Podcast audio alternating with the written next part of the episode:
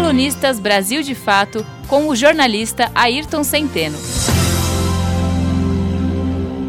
Olá, ouvintes. Todo canalha é bolsonarista. Sim, mas nem todo bolsonarista é canalha.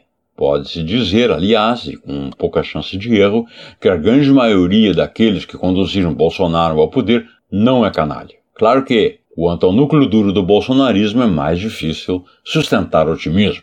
Dizer que todo canalha é bolsonarista não é novidade. Canalha aqui traduz-se geralmente por violento e covarde. O que é novo, talvez, é a comprovação quase diária da assertiva. E não há como negar que um presidente abertamente machista, homofóbico, racista, xenófobo tem tudo a ver com o empoderamento dos seus iguais. Uma figura que sempre admirou homicidas e torturadores e que defendeu mais de uma vez o assassinato dos seus adversários. O esgoto começou a transbordar lá na campanha, em apenas 10 dias de outubro de 2018, levantamento da agência A Pública constatou dezenas de atos violentos em 18 estados. A imensa maioria das agressões, 50, foi obra de apoiadores de Bolsonaro. Em Recife, uma jornalista foi esfaqueada e escapou por pouco de um estupro. O agressor avisou: quando o comandante ganhar a eleição, a imprensa irá morrer.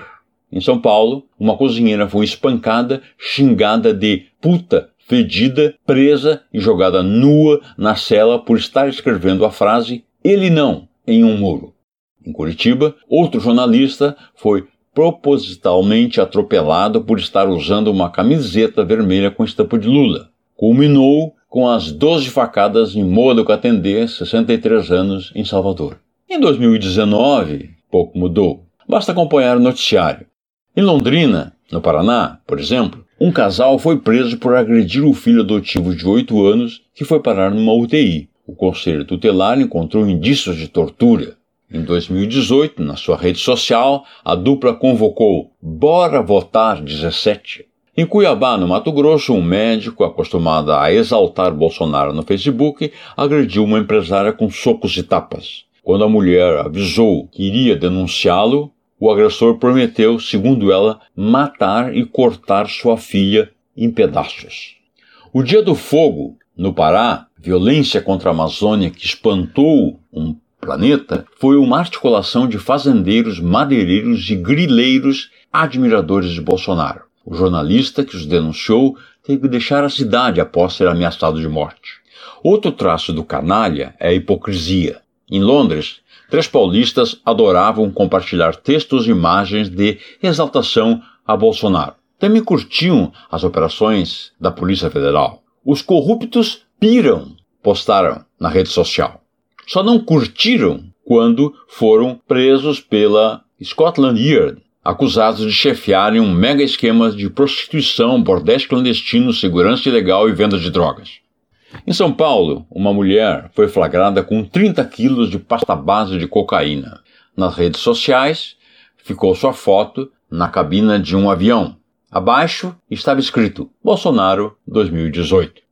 Em Balneário Camboriú, Santa Catarina, um homem de 44 anos matou a socos e pontapés um idoso de 61. O homicídio aconteceu após discussão sobre política. Testemunhas declararam que o assassino ofendeu verbalmente a vítima e partiu para a agressão a socos e pontapés.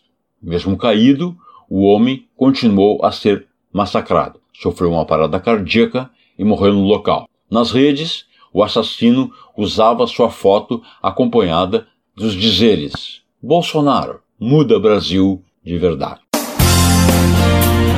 Você ouviu o jornalista Ayrton Centeno.